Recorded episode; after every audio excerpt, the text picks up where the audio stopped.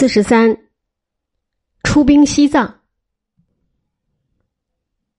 噶尔丹少年时候曾经在西藏当过喇嘛，与一个西藏政客桑杰成为朋友。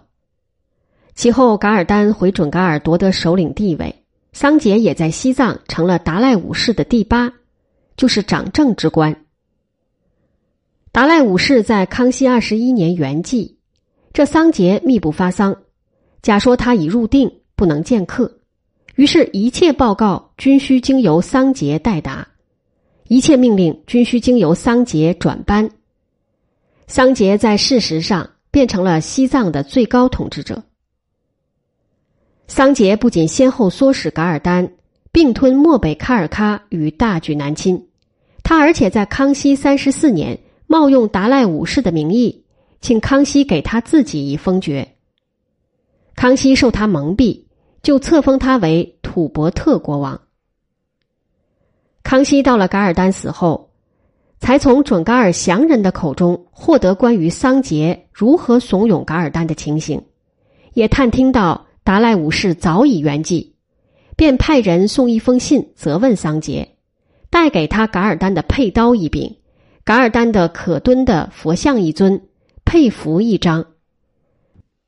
康熙命令他：一，如果达赖五世尚在人间，不妨叫使臣与达赖五世见面；二，送班禅五世来北京；三，逮捕那帮助过噶尔丹的季龙呼图克图，押解来京。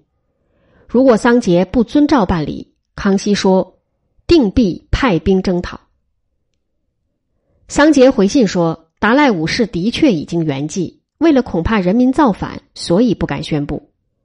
达赖五世的转身，达赖六世也早已找到，将于牛儿年康熙三十六年岁次丁丑十月二十五日坐床。到了那时候才好宣布达赖五世圆寂。这一点，桑杰说要请康熙代守秘密。班禅五世呢，一时不能送他来京，因为他年纪虽大。还没有出过天花。季龙呼图克图呢，已经逃到喀木去了。稍缓一些，就竭力把他捉来押解到京，希望大皇帝饶他一命。这“大皇帝”三个字是有来源的。早在皇太极崇德二年，达赖五世与班禅五世便已联合当时在西藏握有军政大权的两个蒙古王子藏巴汗与固始汗。派代表向皇太极供上一个尊号“曼殊师利大皇帝”。曼殊师利有人译作妙吉祥，其实也是文殊菩萨的梵文原名。皇太极之所以把他家乡的名字建州改称为所谓满洲，与这曼殊师利的“曼殊”二字可能有关系。然而，朝鲜的史料上说，清室的先世根本不是建州三位的首领。不过是居住于婆珠江的一个野人部落而已。话归本题，康熙接到桑杰的回信，由于信中的措辞相当恭顺，也就不为以甚，而且竟然答应关于达赖五世圆寂的事，替他保守秘密。桑杰没死于康熙的讨伐，却在康熙四十四年死于住在喀木的一个蒙古王子拉藏汗之手。那时候，西藏与青海、新疆的关系颇为密切。杀掉桑杰的拉藏汗是青海和硕特部部长固始汗的孙子。这青海和硕特部原从新疆的和硕特部分出。桑杰曾经请求固始汗出兵，帮他肃清西藏境内的一个异己分子，具有后藏拉达克区域的藏巴汗。藏巴汗属于喇嘛教的旧派红教，与桑杰所隶属的新派黄教相对立。顾时汗的兵一到，果然便把藏巴汗消灭。桑杰把喀木割让给他作为酬劳，他留下一个儿子鄂齐尔汗，帮桑杰镇守拉萨。鄂齐尔汗的儿子就是拉藏汗，拉藏汗与桑杰处的不好。桑杰想毒死他，没有成功，又调了若干兵，准备将他驱逐。拉藏汗却先发制人，把桑杰捉住杀了。这时候是康熙四十四年（一七零五年），拉藏汗索性一不做二不休，把桑杰所立的伪达赖六世也废了，另立一个小孩子为达赖六世，名字叫依稀。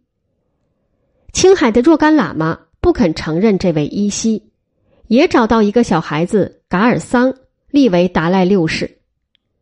双方都递了奏章给康熙。康熙对依稀与噶尔桑两个达赖六世均加以批准，命令依稀住在拉萨，噶尔桑暂时住在青海西宁的红山寺。十三个年头以后，康熙五十七年（一七一八年），拉藏汗死于来自新疆的准噶尔军队之手。准噶尔的首领噶尔丹在康熙三十五年兵败自杀以后，他的侄儿策旺阿拉布坦。由于是忠于清朝，被康熙赏给阿尔泰山以西、天山以北全部鄂鲁特四部的土地。这策旺阿拉布坦野心很大，处心积虑想吞并西藏。他先和拉藏汗攀亲，娶了拉藏汗的姐姐，又把拉藏汗的儿子招为女婿，然后在康熙五十六年借护送女婿归省为名，派大兵侵入西藏。